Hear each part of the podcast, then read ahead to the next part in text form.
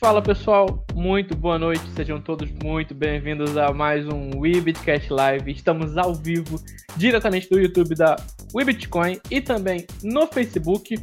Também estamos sendo ouvidos nas plataformas gravadas do Spotify, Deezer, Apple Podcast e demais plataformas da Anchor. Então sejam todos muito bem-vindos, muito obrigado pela presença de cada um de vocês aqui conosco. Uma semana extremamente cheia, como vocês podem ver aqui. Eu vou até aumentar o tamanho da tela, que acho que o pessoal nem sempre consegue acompanhar.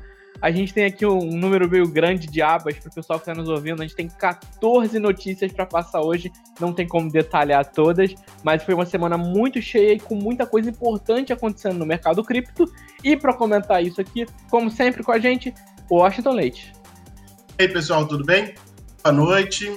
Quero agradecer a presença de todos aí. E vamos que vamos de notícia hoje. Não esqueçam do like. É isso aí. E também aqui para completar a nossa bancada, a pessoa que mais sabe sair do Bitcoin na hora certa, Snyder P2P. Ah, acontece uma vez e aí já, já, já fala assim. Quando, às vezes que eu não saio e, passo, e fico na sofrência um tempão, ninguém fala, né? Bom, boa noite, pessoal. Sejam muito bem-vindos aí mais uma vez. Muitas notícias aí essa semana e bora que bora. Essa semana a gente tem notícias para falar principalmente de Ethereum, vamos falar de XRP, vamos falar de mercado em geral, altcoins, uma queda pesada, e vamos falar das questões do Bitcoin, que eu acho que é o carro-chefe que todo mundo quer falar hoje, porque a gente teve mudanças drásticas. É, vocês vão perceber que pela seleção de notícias hoje, a gente parece que foram notícias de duas semanas. Pegou duas semanas e juntou ali. Mas não, tudo aconteceu em um espaço curtíssimo de sete dias a ascensão do Bitcoin no mercado cripto e uma queda pesada, embora o Bitcoin já esteja dando alguns sinais que possa se recuperar. A primeira notícia já está na tela, a gente vai comentar agora. Ethereum 2.0 está pronto para lançamento em 1 de dezembro, após aumento nos depósitos. A gente tinha comentado essa notícia, se eu não me engano, no último programa. E a gente tinha. O Washington até tinha levantado a questão de que era difícil que a Ethereum conseguisse levantar todos os fundos até o prazo, porque faltava ainda. Faltava acho que 400 mil ETH de um total de 524 mil. E nesses últimos dias, com muitos investidores entrando, a Ethereum bateu a meta com um dia de antecedência ainda, não é, Washington? Sim, cara. É, só Bitcoin Swift, Swift, eu acho que é Swift que se fala, depositou 100 mil é, Ethereum, cara, eu achei assim que foi uma quantidade muito grande, cara, muito grande. E eu tava achando que eles não iriam conseguir, conseguiram, mas eu não sei, eu lendo a matéria, pensando sobre o caso, será que ele também já não tinha essa segunda é, possibilidade na, na, nas mangas? Tipo, ah, tem uma quantidade de pessoas que vai estar tá entrando, Será que se eu entrar em contato com algumas empresas e ele deve, deva saber que quem é o Ethereum, então, será que não iriam entrar para ajudar a, a, alavancar também aí a, a, a entrada? Poder fazer o lançamento no dia 1 de dezembro? Eu achei assim muito repentino, cara, e muito rápido das empresas terem entrado, ter alavancado e ele ter conseguido atingir o valor que era esperado, né? Não sei se aí foi na... discorda. Inclusive, Isna, foi, é, se não, engano, não, sei se foi nessa, acho que foi nessa semana mesmo, a Ethereum bateu o seu topo anual de 620. Você acha que está ligado a esse sucesso com os depósitos? Então, é, como o Austin falou, pode, pode ter sido até eles, né? Eles mesmos comprando só para conseguir aí é, ter o prazo né, estipulado por, por eles. Eu acho que sim, que, que houve uma busca muito grande, se você parar para pensar, é, são 32 Ethereum né, que tu precisa para ser stake, então é, teve uma busca muito grande, de fato, que levou a essa alta.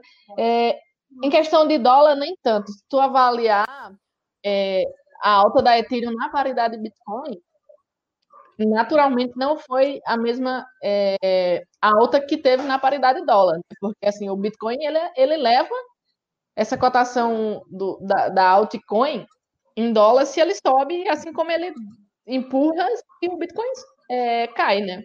É, é, um, é um reflexo da cotação do Bitcoin também, se você parar para pensar em cotação de altcoin em dólar. Mas eu acho que sim, a performance da, da Ethereum esse ano não tem nem o que falar, né? Foi muito mais alta do que a, a do Bitcoin. E tudo isso por, por essa questão do, do Ethereum 2.0. Tá certo? Vamos para a próxima notícia aqui. Hoje tem muita coisa para a gente falar. Para o pessoal que está chegando agora, boa noite, sejam bem-vindos. Ricardo, Aquila, Bruno.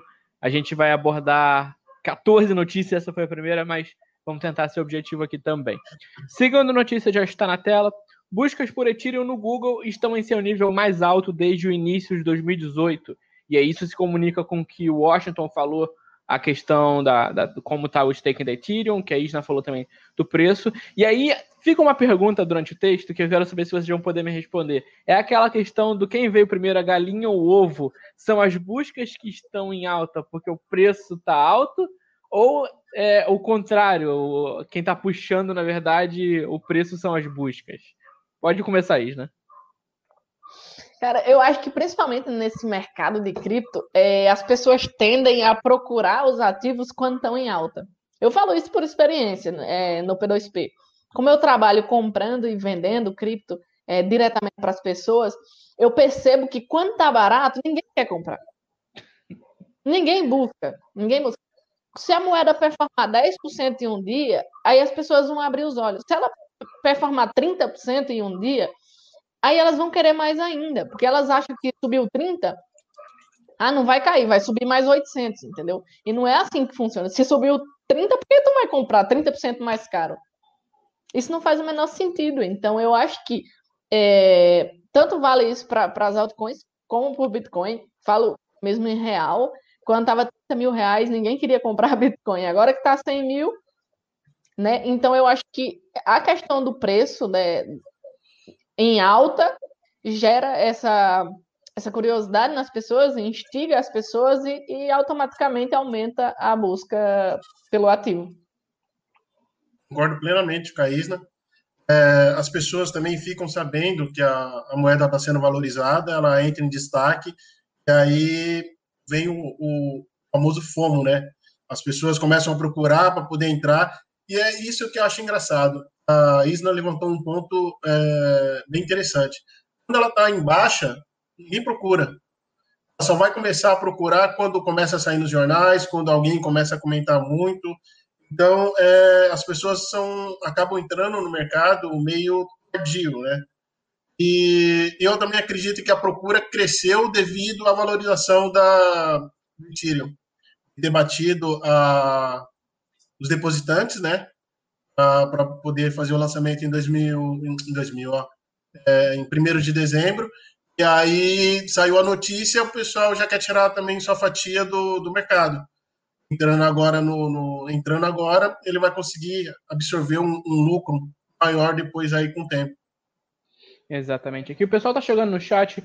Boa noite, Rodrigo. Boa noite, Vitor Sérgio. Boa noite, Caroline também. O pessoal pode comentar aqui com a gente, o pessoal tá falando aqui que o que é o ditado, né? Só dá valor quando perde, é o que a Isna comentou. Só pode mandar mensagem, a gente vai colocando aqui na tela para vocês também. O preço do Ethereum está na tela, 519 dólares no momento que a gente está gravando aqui. Esse programa chegou a bater 620, ou seja, já caiu 100 dólares do topo desse ano.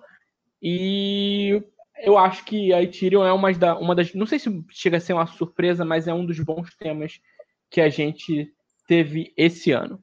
Próxima notícia na tela, vamos falar agora de XRP. A XRP, ela, ela conseguiu gerar uma, uma situação um tanto quanto complicada. A gente apontou no dia 20 de novembro, há quase uma semana, que o XRP podia estar entrando num, num, ciclo novo de alta e que poderia bater um dólar. Nessa fase, o XRP estava custando aproximadamente 33 centavos. Dia 20 de novembro, a gente levantou essa questão.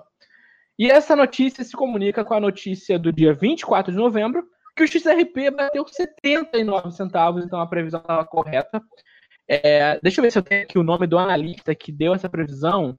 O Magic, o analista Magic no Twitter, um cara que ele sabe muito de cripto, ele deu essa previsão e ele basicamente acertou, né? A moeda foi a 79, então quem entrou na do Magic ganhou muito. A gente também tem a ligação agora com o airdrop dos Spark Tokens, e na sequência do XRP bater 79, o XRP me, me apronta um e cai 20%. Aí vocês é que vão decidir se a culpa é do próprio XRP ou se o Bitcoin que puxou as pernas dele. Pode começar, por favor, Washington.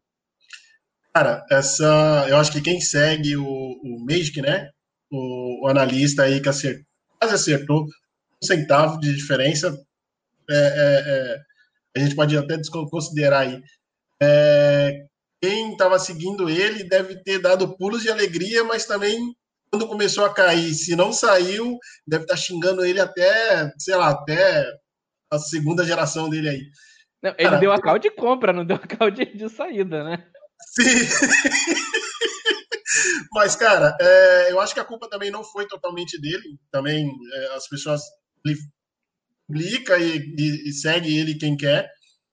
É, referente a essa, essa alta, também acho que foi devido ao token que foi lançado, a rede deles, né? E, e depois teve essa queda aí, mas a queda eu acho que foi devido também, acho que todas as criptos acabou caindo aí, foi logo coincidiu logo quando o Bitcoin também começou a apontar aí para pequena queda. Concorda, Isla? É, concordo plenamente. É, essa alta já era esperada, né? Já, já, tem muito tempo que eles anunciaram esse airdrop e já vinha sido comentada há, há bastante tempo, inclusive gente falando que ia fazer hedge é, comprar a, a, XRP no, no Futuros, é, na verdade, vender ela no Futuros e comprar ela no Spot. Então, você ia garantir o preço que estava naquela, naquela, naquele momento e você ia ganhar os tokens que eles iriam dar quando houvesse o, o airdrop. Então, eu acho que foi tudo especulação mesmo, por causa do, do airdrop que eles iam fazer. É, é, assim, almoço grátis, o mercado gosta, né? Quem, quem não gosta de almoço grátis, né? Mas é, é, eu, particularmente, não não me aventurei na XRP, não é, não é um token que, que, que eu confiaria é, alocar capital. Então, passou, mas para quem pegou a onda aí deve estar muito feliz. É, também teve a BCH, que performou muito bem, é, porque ia ter o fork, né? Eles iam dar outra moeda. Se tu tinha um BCH, ia ganhar a outra moeda. Então, quando tem almoço grátis, é super natural esses pumps catastróficos, porque todo mundo quer tirar um pedacinho, né? Do mercado. Para quem pegou no. Desculpa, Austin. Para quem pegou em 30 centavos, uh, a gente teve mais de 130% só no sábado. Isso, ou seja, em dois dias o pessoal fez 130%. Completa, por favor. Só que a queda não foi assim, comparando de, de 80 centavos, arredondando, de 80 centavos a 53 centavos, acho que antes de começar a live a gente deu uma olhadinha, a 52, 53 centavos. E quem entrou, cara, ainda tá no lucro aí, né? Não teve um, um prejuízo tão grande aí, é, é, comparando uma perda total. Ela tá estabilizada aí e aí eu, eu acho que ela vai seguir. Eu, eu, ao meu ver, ela não acho que ela não, não, chega a cair muito. Além disso, também ela acho que ela não vai ficar na, na margem que estava. Isso é uma opinião minha, não estou pedindo para ninguém investir ou estar tá entrando nela mas eu acredito que ela não vai chegar ao mesmo ponto que ela, que ela teve de partida. no é. dia, foi no dia 20? Dia 20, né? 33 centavos, 32 centavos. Uh, o XRP está com 15% de queda desde que o Bitcoin caiu. Então, de fato, a maior parte do pessoal deve estar no lucro ainda, mas com certeza tem um pessoal que entrou no topo e que vai ter que esperar agora ou sair no prejuízo. O Bruno está comentando uma coisa aqui no chat eu vou até colocar na tela de novo. Não existe bola de cristal. As pessoas que existem. As pessoas acham que existem influenciadores que têm uma pelo visto. É, inclusive, tem outro Bruno que trabalha com a gente na Bitcoin, é redator, e ele comentou comigo hoje essa questão de que, tipo, parece que a maioria dos analistas, na verdade, são palpiteiros não analistas. Porque é raro a gente ver pessoas como o Magic que acertam as previsões.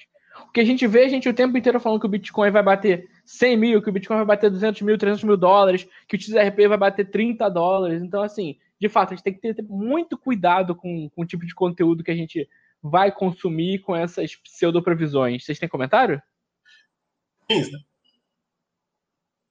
Ah, cara, eu acho que, que assim, é...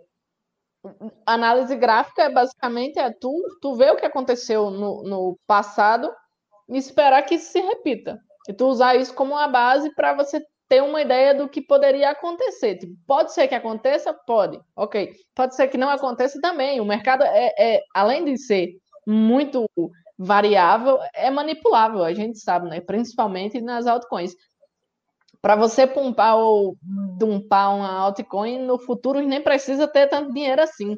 Então, eu acho que essa coisa de, de, de acertar. Ah, eu acho que o Bitcoin vai bater é, em janeiro de 2021 115 mil reais, 697,25. É, isso não existe. Pode, é assim, tu tem 50% de chance de errar e 50% de chance de, de acertar, né? Então, quando você acerta, você fala, ah, eu sou o cara, eu acertei, olha lá a minha previsão. Então, e, e, aí quando você erra, você fica caladinho, né? Não, não, não fala nada, abafa. E eu acho que é, é a maioria. Do, tem, tem pessoas que são, de fato, é, que entendem o que estão fazendo, o que estão analisando, e a maioria é charlatão mesmo. Eu acho assim que é, tem como você está fazendo uma previsão, usando as técnicas, né? Que quem manda mesmo é o mercado, cara. Não adianta. Você pode ter feito a melhor análise do mundo, você pode ser o melhor analista. Só que se o mercado falar, não, não vai chegar a esse ponto, e eu vi um começar a vender, o outro começar a vender, não adianta, cara. Quem manda é o mercado. Pode ter alguma notícia paralela. É, vou fazer uma, uma, uma, uma, Vou buscar uma coisa que aconteceu. 11 de setembro. As bolsas de valores estavam lá embaixo. Para onde foi? O chão, cara. Então, são coisas que acontecem paralelamente que você não tem como você tá. É, isso não entra em uma análise, porque é o cotidiano, é a vida do dia a dia ali. Então, é, não adianta, cara. Você pode até tomar, é, fazer algumas análises para você tomar um, um, um, rumo que você vai, vai seguir. Só que isso eu acho que é em todo mercado, porque se você, sei lá, você é um marqueteiro, você fala, não, eu vou fazer isso aqui para determinado público. Só que se aquele público não aceitar, não adianta. Então, isso eu acho que é em tudo. É, quem manda mesmo é o mercado. Então, se o mercado falar, não vai, não, não vou aceitar, ou não aceitar análise de, do fulano, é, do Joãozinho, não adianta, cara. É, o mercado manda e dá para se fazer uma, fazer uma análise técnica, mas é, tem muitos fatores que acabam influenciando. É tipo assim, é, eu sou um bom analista até o Trump tuitar alguma coisa, né? o Trump deu uma tuitada, acabou minha análise. Ó, eu concordo com vocês, mas só quero deixar uma coisa registrada aqui. É, tem realmente uma diferença muito grande entre o, também o analista e o criador de FOMO. A gente pode ter um McAfee da vida que a toda vida fica dizendo o Bitcoin vai bater um milhão. E aí o Bitcoin vai lá, afunda e o sem vergonha vem na mídia dizer: ah, nossa, aquela previsão era meme, todo mundo sabia. Poxa, por favor, né? tem gente que não sabe. Nem todo mundo é player experiente. Então tem, tem pessoal complicado nessa nossa comunidade de cripto. Vamos para. Vamos sair de altcoins? Vamos falar agora de mercado de uma maneira mais geral? Tá na tela aqui. Essas notícias a gente vai passar um pouquinho mais rápido, a gente tá com quase 20 minutos. Grayscale Bitcoin Trust, GBTC, já ultrapassou 10 bilhões em ativos sob gestão. Esse é aquele fundo da, da Grayscale, do, dos investidores institucionais. É, lembrando que o pessoal institucional eles não estão comprando literalmente o Bitcoin, eles estão colocando dinheiro na Grayscale. A Grayscale ela compra os Bitcoins e você fica no GBTC. E atualmente eles já estão com 10 bilhões, é bastante coisa, né, Washington? Desculpa, Júnior, fez um barulho aqui e eu não, não escutei o seu final. É, só comentei de que é bastante coisa, 10 bilhões, e os investidores institucionais ainda investindo pesado no Bitcoin, o que pode estar ligado também com essa alta bem forte aí, né? Sim, sim. É, tem muitas instituições que eles estão convertendo ao seu fundo de valor, sua reserva de valor, a cripto, né? Eu acredito que essa corrida sendo devido a foi um, a, pandemia acabou ajudando um pouco que eles tivessem esse olhar para as criptos. E eu acho, eu acredito que também essa corrida pro, das instituições para o, as criptomoedas seja devido à, grande impressão que teve aí do dólar.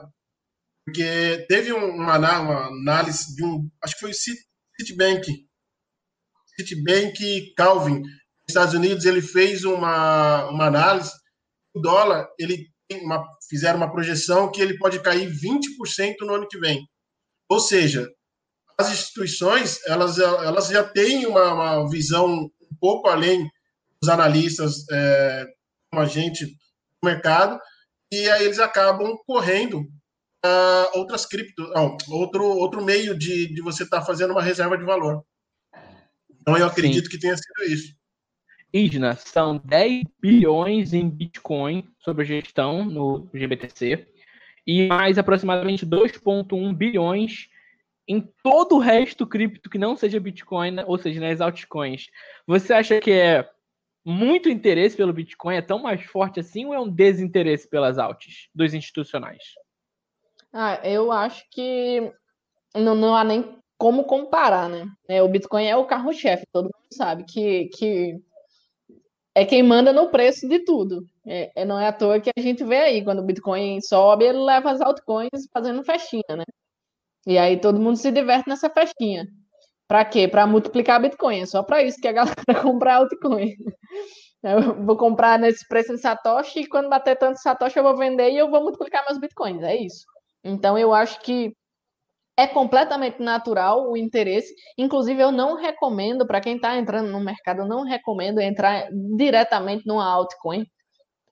Quem está entrando no mercado é novo, compra Bitcoin, amigão. Não, não, não tem por que comprar outra coisa que, que que a gente nem sabe se amanhã vai, vai existir ou não, que já são tantos casos, né, de, de altcoins e de, de, outros projetos aí dando um, um exit scan. E, e no Bitcoin a gente não, não, vai, não vai ver acontecer uma coisa dessa.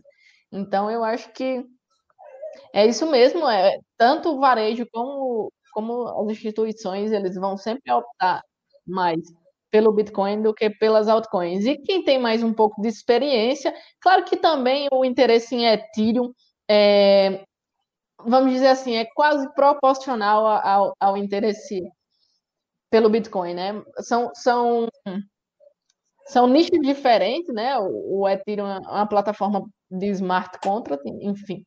E o Bitcoin a gente usa para outras coisas, é reserva de valores, enfim, investimento, né? Que que é o caso da maioria das pessoas, e há aqueles que, que, que usam como moeda de troca. É, mas é, é sempre o, o, o, número um vai ser o Bitcoin, não tem como a gente fugir disso. Para completar aqui, a Grayscale está com 83% alocado no Bitcoin, relacionado aos seus ativos digitais. Quer completar, Washington? Não, só um, uma observação. A gente tinha que ter escutado o conselho da Isla há muito tempo atrás, né? Qual foi o conselho da Isla? De entrar no mercado cripto mexendo com Bitcoin e não com altcoin. É, pois é. é. Tipo, comprar altcoin é bom, é bom, mas em determinados momentos, por exemplo, desde 2017 que eu não estava é, investindo em altcoins. E agora, com essa alta do Bitcoin, eu comecei a fazer meus aportes em algumas altcoins que eu, particularmente, acho que tem tudo para dar certo. Pode ser que não dê certo, né?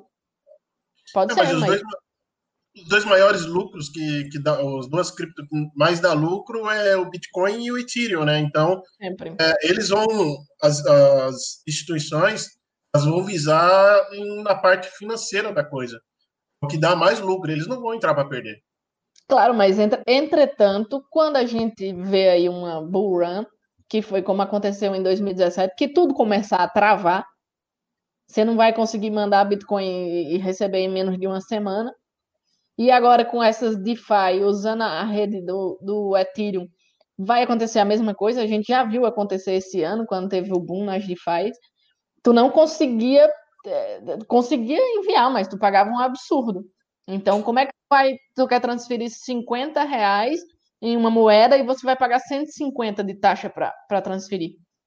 E isso faz com que as pessoas, quando precisem migrar é, saldo, vamos supor que eu tenho um saldo numa corretora e quero mandar para outra.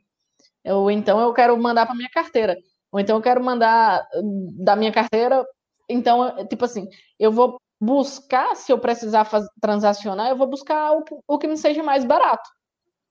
E eu acho que é por isso que, inclusive, em 2017 teve aquele pump, além de, de, de, de todo aquele fomo né, de 2017, aquele pump na Nano. As pessoas, Nano, Litecoin, que tem uma, uma FII baixíssima, entendeu?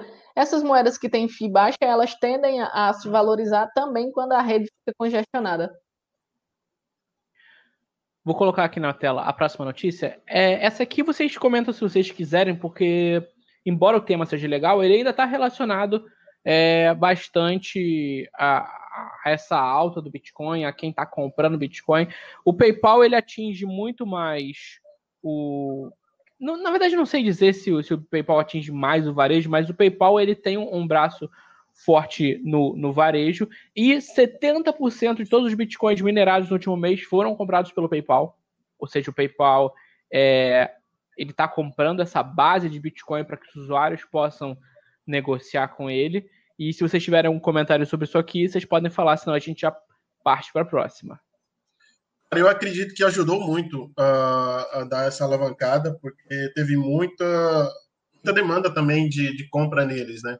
Então, essas notícias eu acho que acaba ajudando a alavancar. É aquele que a gente falou no início.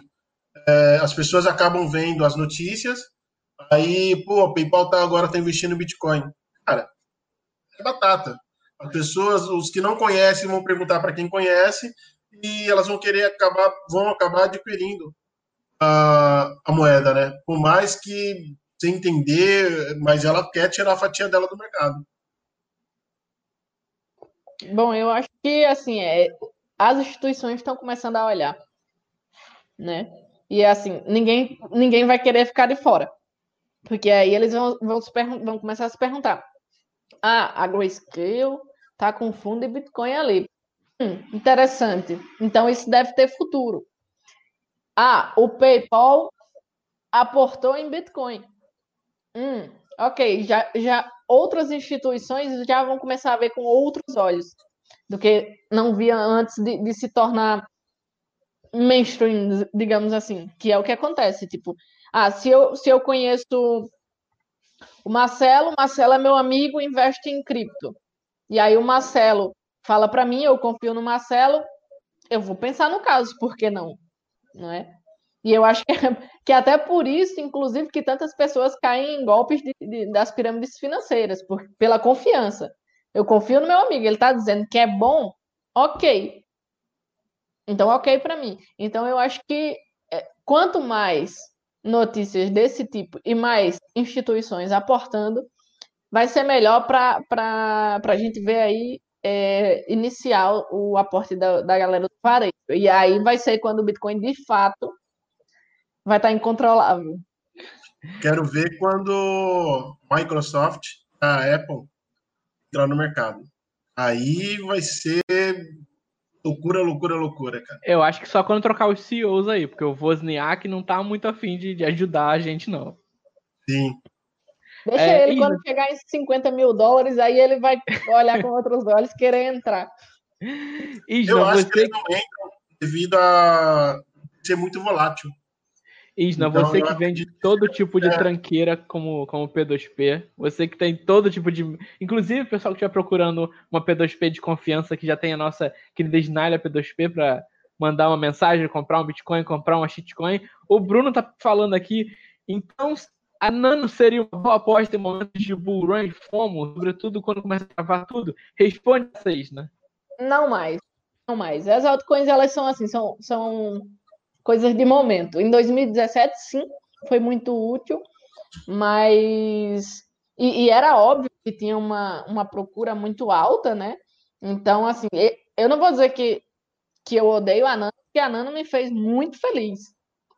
Nano, Iota, enfim, 2017 foi tudo muito lindo. Qualquer coisa que tu comprasse, ia te deixar feliz. Menos Ripple. É... Riponou. É, mas, assim, eu acho que não, não vai ser o caso agora. Eu não tenho grandes expectativas para Nano, mas eu acho que, assim, tem um, uma comunidade muito ativa, principalmente no Brasil. Mas não é, não é a criptomoeda é uma coisa. Até o Washington falou assim que quando, quando o mercado não quer, não vai. Não importa se o projeto é bom, se ele não tiver adesão, ele não vai para lado nenhum. Entendeu? Às vezes as pessoas não compram um projeto bom e compram um scan desses DeFi aí que some no outro dia com o dinheiro de todo mundo. Só pra, porque todo mundo quer ganhar dinheiro fácil. Ninguém quer estudar, não, não quer saber o que, que aquela moeda tem de diferente das outras. Ah, tem expectativa de valorização? Quero. Entendeu? E eu acho que tu, tu tem que pensar no longo, prazo, no longo prazo, quando você pensa no altcoin, e fala assim, ah, quantos anos essa altcoin vai viver, vai sobreviver no mercado? O que, que ela está trazendo é, para o ecossistema que, que, que vai torná-la útil? Porque se ela tiver uma utilidade, como no caso do Ethereum, ela vai ter um valor. Sim. Agora, se ela for uma cópia de outra, vai ser só mais uma. O, o, o Valmir tá comentando aqui no chat uma coisa. Iota foi uma decepção. Você, isso aqui é uma coisa que é, dói no coração quando a gente fala da Iota, porque eu tava na Iota em 2017, a Iota foi uma das moedas que me deu uma quantidade boa, com aquela alta de 90 centavos, aí até 5 dólares, mas eu desci tudo junto com a Iota, e a Iota me traz tanto dor e sofrimento lembrar, então eu concordo, uma decepção gigante, então ele tá comentando aqui da Tesos, mas o projeto não vai para frente, eu acho que a Tesos hoje tem mais, mais futuro do que a Iota, a Iota eu já desacreditei completamente. Vocês querem comentar aqui o que vocês acham da Tesos? Acho que é meio difícil falar assim em cima, mas a gente pode trazer depois alguma coisa. Se vocês quiserem trazer algum comentário. Isso. Eu, ah, eu acho. eu acho, ah, eu acho que a Tesos é, é um projeto. Esse ano, inclusive, a gente viu ela dar o ar da graça, né? Há muito tempo se falava de Tesos. É, esse ano ela deu uma, uma boa performada. E eu acho que sim, que ela pode que ela pode crescer mais ainda. Eu acho que se você parar para pegar ali as 20, top 20 no CoinMarketCap, você vai achar pelo menos umas 15 que vale a pena. Tem umas que, que definitivamente não vale a pena. Bitcoin Cash não, gente, por favor. É, é, mas se você procurar direitinho, você vai achar aí várias altcoins que pode alavancar o teu capital, entendeu? se tiver uma out-season, uma out-season como a gente está esperando. É, eu acredito que sim, a gente viu indícios agora recentemente de, de, de que a procura por altcoins está subindo bastante, e isso é bom, porque a tendência se o Bitcoin continuar subindo é que elas continuem subindo, todas elas, e para quem está aportado em altcoin é, é, é maravilhoso. Tá certo. Vamos avançar aqui, gente, com as próximas notícias. Daqui a pouquinho já volto no chat. É, tá na tela, capitalização do mercado de criptomoedas ultrapassa 570 bilhões. Essa notícia já está desatualizada, mas eu vou explicar porque que ela está aqui. É, no dia seguinte, já no dia 25, é, na verdade no próprio dia 24, algumas horas depois, a capitalização de mercado chegou a 580 bilhões. E aí, na sequência, a gente vai ter essa notícia aqui Altcoins sangrando, o mercado cripto perdeu 80 bilhões com o massacre causado pelo Bitcoin. Esse é o mercado cripto, gente. A gente no dia 24 tem 570 milhões, bilhões, e no dia 26 a gente já perdeu 80. É assim, é, essa é a natureza do nosso mercado. O Bitcoin caiu 3 mil, esse é o tema principal, a gente vai falar já já. E as altcoins mergulharam num abismo sem fim. Eu tava até mostrando aqui, ó, tudo vermelho. 15, 16, 12, 17, 10%, muitas perdas. A maioria das altcoins com perdas de dois dígitos. Então, volatilidade é o nome do nosso mercado, Washington. Sim, é assim. Cara, eu acredito que esse mar vermelho, até que você falou das altcoins ter as quedas logo seguida, é, acho que é reflexo também do Bitcoin. Mas, cara, é, eu não pessoas elas se analisam muito. Se o Bitcoin está bem, elas vão e aí acaba subindo as altcoins. Isso aí a gente já vê, já, já vê muito tempo aí no, no, no mercado. E quando aponta para baixo, cara, não adianta porque as outras vão cair também e vai todo mundo junto. É aquilo. mercado, cara. Você pode estar tá colocando, como você falou, na capitalização aí, logo no dia seguinte, aí no mercado manda e é o mercado que dita as regras. É, eu acho que assim, a, a cotação, a correção do Bitcoin, né? Estava sendo esperada por alguns. E naturalmente, quando você pensar, o, o Bitcoin vai cair, pode cair, existe essa possibilidade. Não é um bom momento para você estar tá aportado em altcoins. Se você quer trabalhar a curto prazo, por exemplo, eu quando compro Bitcoin ou altcoins, eu não penso quanto vai estar tá amanhã ou daqui a uma semana, ou daqui a um mês. É, não é, não é para isso que eu compro. E, e, o, que, o que acontece é que, na maioria dos casos, as pessoas veem: ah, o ativo está subindo, eu vou entrar.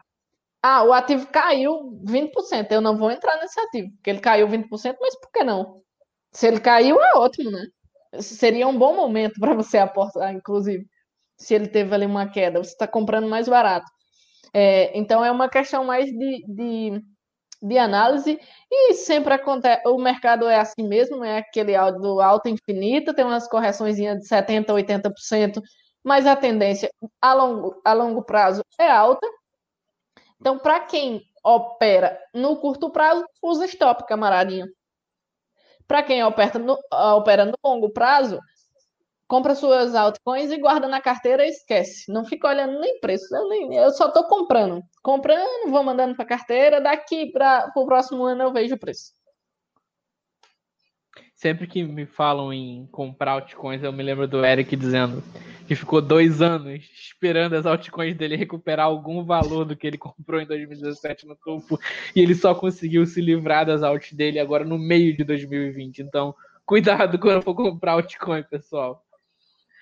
É, antes a gente, agora a gente vai passar para Bitcoin, tema principal. A gente já está com quase 40 minutos de programa.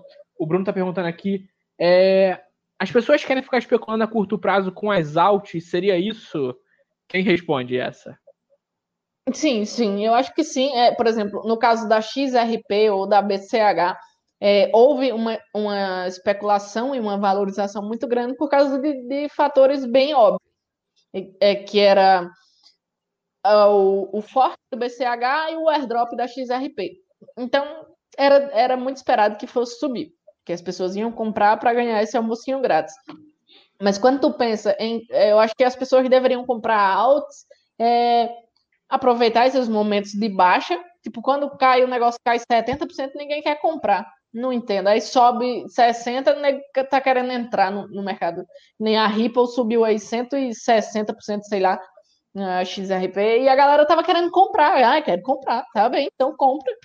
Né? Então, quer comprar, compre, vou fazer o quê? Mas eu não recomendaria.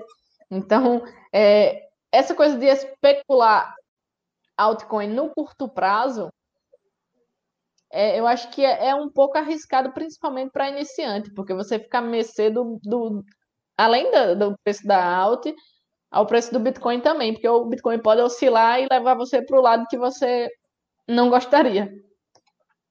Dependendo do aporte que você faz na altcoin para fazer trade, é, o valor ser baixo, você pode comprar uma grande quantidade e um pouquinho que ela valoriza ali, cara, faz a festa. Eu acho que o Marcelo também, ele pode confirmar aí. Um, eu não lembro qual foi o período. Cara, a gente ganhou muito, era todo dia um comemorando, o outro mandava mensagem pro outro. Comprava... Novembro, dezembro, janeiro de 2017, quais altcoins era muito bom. É, 2017 foi maravilhoso. Inclusive, janeiro de 2018, perdão. Eu poderia falar mal da IOTA, poderia falar mal da Nano, mas foram investimentos muito pequenos que eu fiz, digamos assim, que pagaram três meses na Europa, entendeu? Era literalmente centavos na Isna. E aí, algumas saíam de centavos para vários dólares. A Nano, por exemplo, bateu 30 dólares, sei lá. Eu comprei aquilo a 82 centavos, vendi a 7 dólares. Na mesma semana eu vi bater 30 dólares. Eu falei,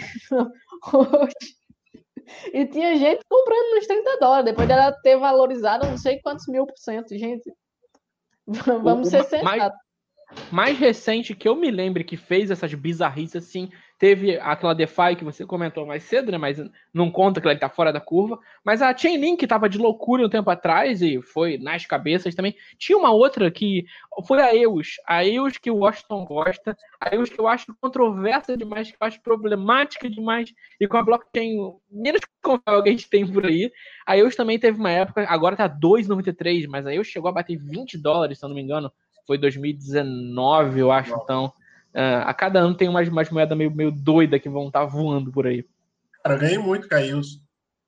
E foi assim, eu era, ia ao delírio, eu falava em outra criptomoeda, o, o, o Marcelo, não compre IOTA, que IOTA, quero é isso.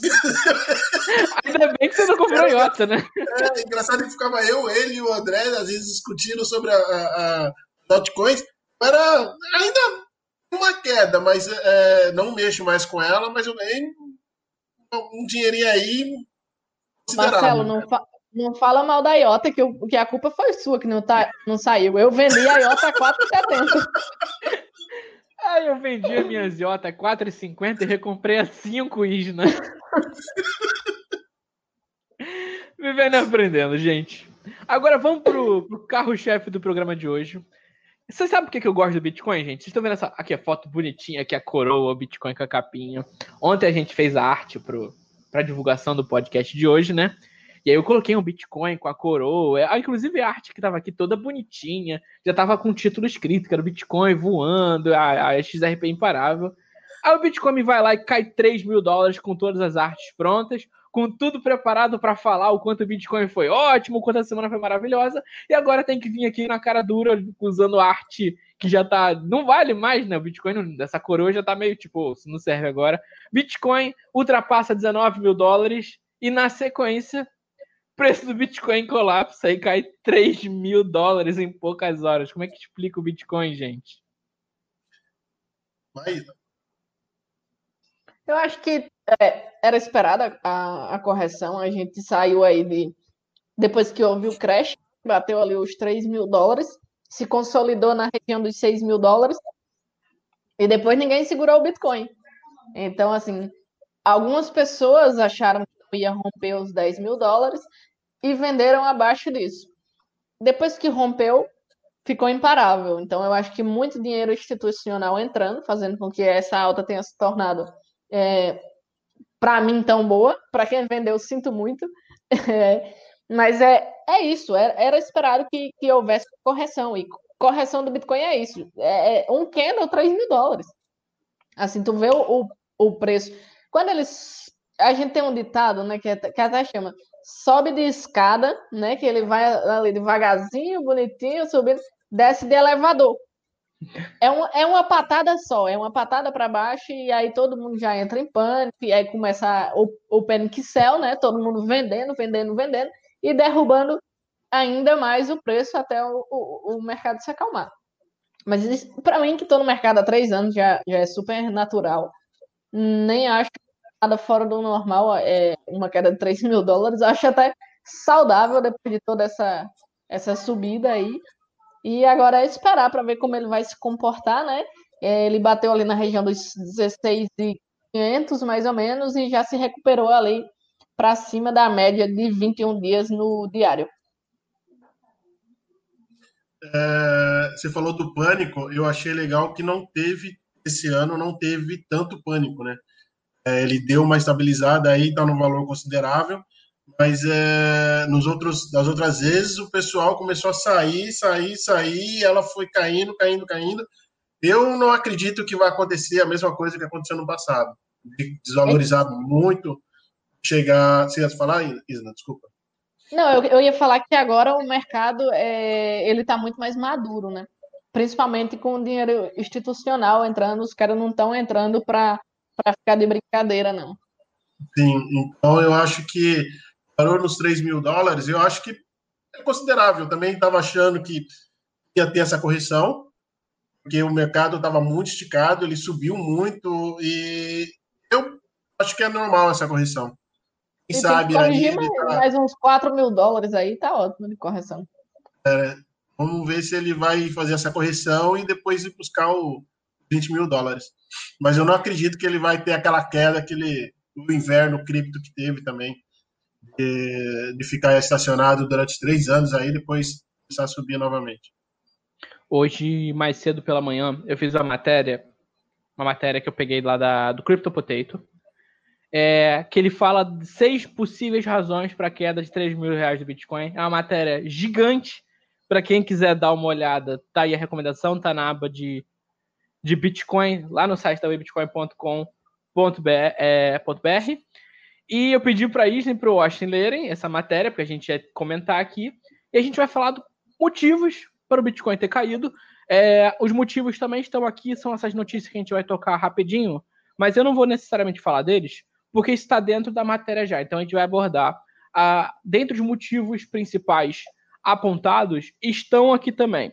O Brian Armstrong, o CEO da Coinbase, ele é um cara que vira e mexe, ele aparece aqui no programa envolvendo alguma polêmica ou comentando alguma coisa importante. Tem o pessoal dando, dando rage nele na internet, eu não entendi ainda o motivo do rage. É, ele disse que está muito preocupado. A Coinbase lançou uma carta aberta aos reguladores americanos, porque há uma proposta muito complicada de regulamentações, em que, inclusive, você vai ter que, por exemplo, ter um tipo de verificação quando você fizer uma transação com uma hard wallet. Então, assim, é uma, um, um ataque à privacidade dos usuários. Eu não entendi por que estão atacando o Armstrong, sendo que o que ele está falando é coerente, embora diga-se que são rumores, por isso está até aqui, mas pelo que parece, o que a gente apurou depois, não são rumores, isso não deve passar, até porque a administração Trump ela vai sair no final do ano, seria loucura aprovar esse tipo de coisa, seria deixar um pepino gigante para o Biden, então, essa aqui é um ponto que o pessoal está apontando como motivo de queda. Vocês vão dizer se vocês concordam ou não. Outro ponto que também está na matéria que é abordado, a OKEx ela reabriu os saques depois de mais de um mês com saques fechados. A OKEx é top 3 exchange do mundo, ela é gigantesca. E os saques foram liberados na madrugada, então o pessoal já pôde vender muito Bitcoin, inclusive uma quantidade enorme de Bitcoin foi movido para Binance, diretamente para concorrente. Eu acho que isso aqui passa uma ideia de descredibilidade da OKEx. Quando você tira o Bitcoin de uma exchange e coloca exatamente na rival, eu acho que você está dizendo, olha, eu não confio mais em você, eu não quero vender o Bitcoin, mas eu vou tirar de você e vou colocar na Binance, que é melhor. É, esse é o outro ponto que está sendo colocado. E tem ainda outras quatro razões que vocês podem depois dar uma olhada na matéria, mas eu quero saber de vocês. Armstrong, OKEx e os outros temas. Por que, que o Bitcoin caiu? por que, que a gente perdeu 3 mil dólares tão rápido? Washington. Eu não acredito que seja o saque da corretora. Eu acho que não ia dar esse, esse efeito enorme que deu aí na, no Bitcoin. Diferente ao Trump, eu acho que esse cara é maluco. Eu já. Cara, ele tá saindo, tá deixando presepada lá. E não tem nenhum porquê ele tá fazendo isso agora, cara. Ele é meio, sei lá, na minha opinião, ele, ele tá querendo arrumar assunto. E foi um assunto desnecessário, ao meu ver. Uh, eu acredito que tenha sido a correção mesmo do, do Bitcoin, isso que ele veio, uh, teve essa queda aí, mas eu, as outras opções eu, não, eu descarto. Eu acredito que seja a, a, a, justamente a correção mesmo. Ah, eu não sei se a Isma é, concorda. Eu acho que só tem um motivo, uma explicação. Tinha mais gente vendendo do que comprando. É, é, é, isso que acontece quando tem mais gente vendendo um ativo do que mais gente comprando. Ele cai. Isso é, é super natural. E como a gente falou, era, era esperado uma correção. Gente, o ativo é, de março para cá, quando ele bateu ali o, o, o fundo né, no crash, 3 mil e alguns dólares. Imagina, o cara comprou ali, se consolidou em 6 mil dólares. O cara comprou ali, ele está com 300% de lucro uma hora ele vai ter que, ele vai liquidar esse. Quem é que vai ficar segurando posição no risco? A gente tem uma resistência ali muito forte no, nos 20 mil, né? Principalmente psicológica, que foi o, o, o preço mais alto em, em 2017. O cara comprou a 6 mil, ele vai liquidar mesmo, ele vai tirar o lucro dele e vai esperar o mercado se decidir. Porque tava naquele chove, não molha, vai, não vai, vai, não vai. E é assim, o Bitcoin, quando ele não vai, ele racha. Então, é, eu acho que, que basicamente era isso a correção que o, que o mercado precisava. Pessoas realizando lucro. Eu, eu também realizei, eu comprei abaixo, não tão baixo como eu gostaria, mas comprei e fiz a minha venda ali em humildes 18,800. Estou bem feliz, agora vou ficar só observando como é que o mercado vai, vai se comportar.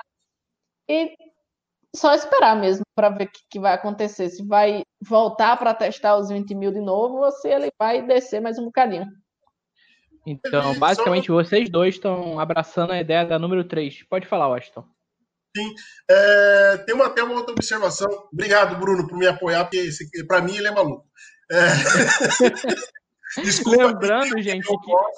Mas, é, é, Washington, mas lembrando que isso aqui é o secretário do Tesouro dos Estados Unidos, não é necessariamente o Trump que quer fazer a regulamentação, mas é a administração dele. Eu entendo que vocês estão dizendo. Recebe, recebe ordens de quem? É tudo uma panelinha ali, cara. É, peço desculpa para quem apoia ele, para quem gosta dele, mas é, essa é a minha opinião. Eu gosto quando tem essa discordância, que aí a gente chega a um ponto e pode ter um, um, uma discussão salutar aí.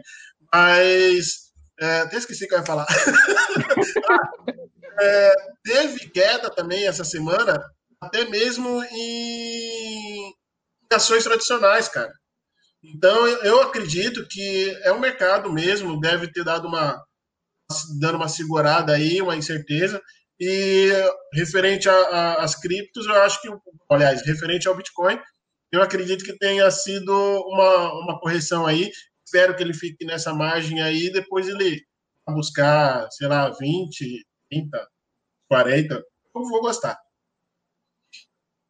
É, eu disse que não, que, que, o pessoal quisesse saber das, das razões, acessasse o site lá para dar uma olhada. Eu, eu, na verdade, vamos, vamos mostrar aqui para todo mundo. Eu acho que não, não, é muito justo o pessoal que está aqui sempre com a gente. É, a primeira, o primeiro motivo que é explicado é a retomada dos saques da OKEx. Esse aqui é um ponto. A gente está fazendo, tá, gente? Estamos com 52 minutos de programa. Esse aqui é um ponto que o pessoal no grupo do Telegram tinha comentado. É, tem gente apontando, basicamente liberaram o, o Kraken, né? Então você tem muito Bitcoin podendo sair da OKEx, que a OKEx é gigante, então isso ajudou o pessoal a, a, a fazer o lucro, a vender puxou o Bitcoin para baixo. Segundo motivo, regulamentos potencialmente prejudiciais provenientes da administração Trump, é o que o Armstrong estava falando é, agora há pouco, que eu comentei com vocês das hard wallets também, que o Washington criticou aqui o Trump. A número 3 é, é a ideia do André, do Washington e da Isna. Rally do Bitcoin não teve nenhuma correção importante até agora, para eles é natural essa queda. Aqui eu acredito está chegando, principalmente. Número 4, máxima histórica em torno de 20 mil é uma forte resistência técnica e psicológica. Essa eu acho que também faz sentido, mas não sei se isso levaria o Bitcoin a uma correção tão rápida, tão forte, como a Nidina disse, uma patada só. A número 5, que é a que eu acredito principalmente, aumento de influxos para exchanges, indicando forte pressão de venda. Uh, aqui o analista, o Kim Yong-ju, não sei se essa é a pronúncia, gente, desculpa, ele mostrou aqui que pouquíssimos minutos, na verdade poucas horas antes da grande queda de 3 mil do Bitcoin, você começou a ter um fluxo de moeda para as exchanges. Significa balés tirando de carteiras o seu dinheiro e colocando em exchange para liquidar. Eu acredito muito nessa hipótese de que isso levou ao, ao grande a, a esse despencar de preço do Bitcoin. E a número 6, a última, medo excessivamente estendido, índice de ganância. Tradicionalmente um sinal vendedor. Pessoalmente, eu acho que esse aqui é o menos provável eu acho que dificilmente o medo nesse sentido, a FOMO, influenciaria negativamente tão rápido assim. A gente vai precisar subir mais, que aí o pessoal vai dar aquela liquidada pra gente afundar de vez. Acho que esse aqui dificilmente estaria com uma influência real. Mas é isso, pessoal.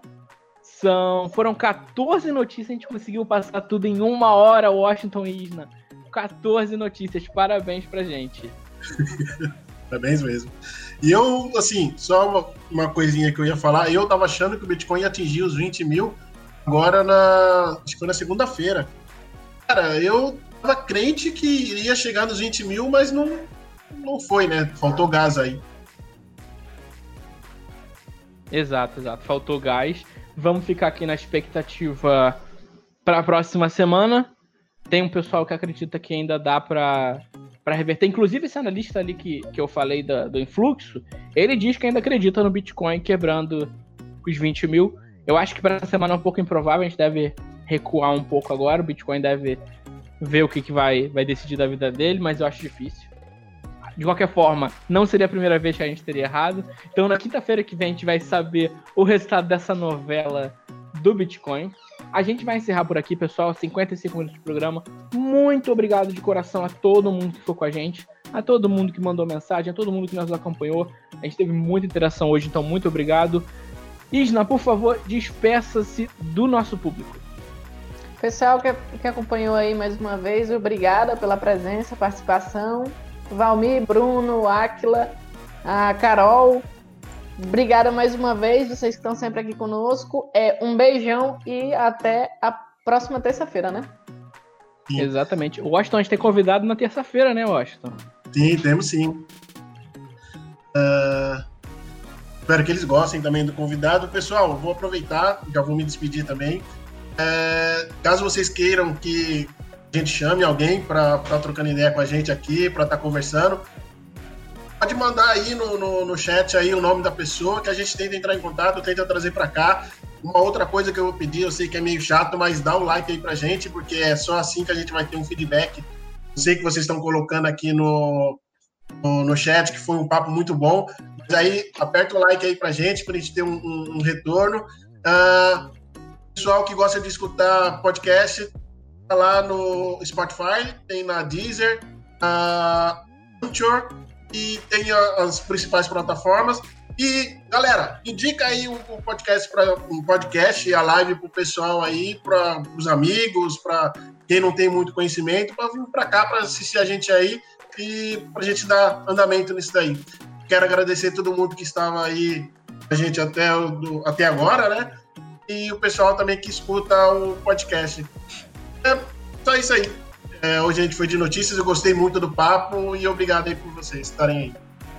É isso aí, pessoal. Quem puder deixar pra gente um comentário dizendo se vocês preferem esse programa mais curto, mais objetivo, que não foi o de hoje, né? Que é o de 30 minutinhos, que a gente fala rapidinho das notícias, ou um programa de uma hora que a gente tem de secar muito mais temas, nem sempre tem como, porque nem sempre tem tanto tema importante para abordar. Mas quem puder deixar o feedback aí se vocês preferem programa mais longo ou mais curto aí, mais conteúdo, deixa pra gente que ajuda muito. Pra quem ficou, gente, como, novamente, como eu disse, muito obrigado.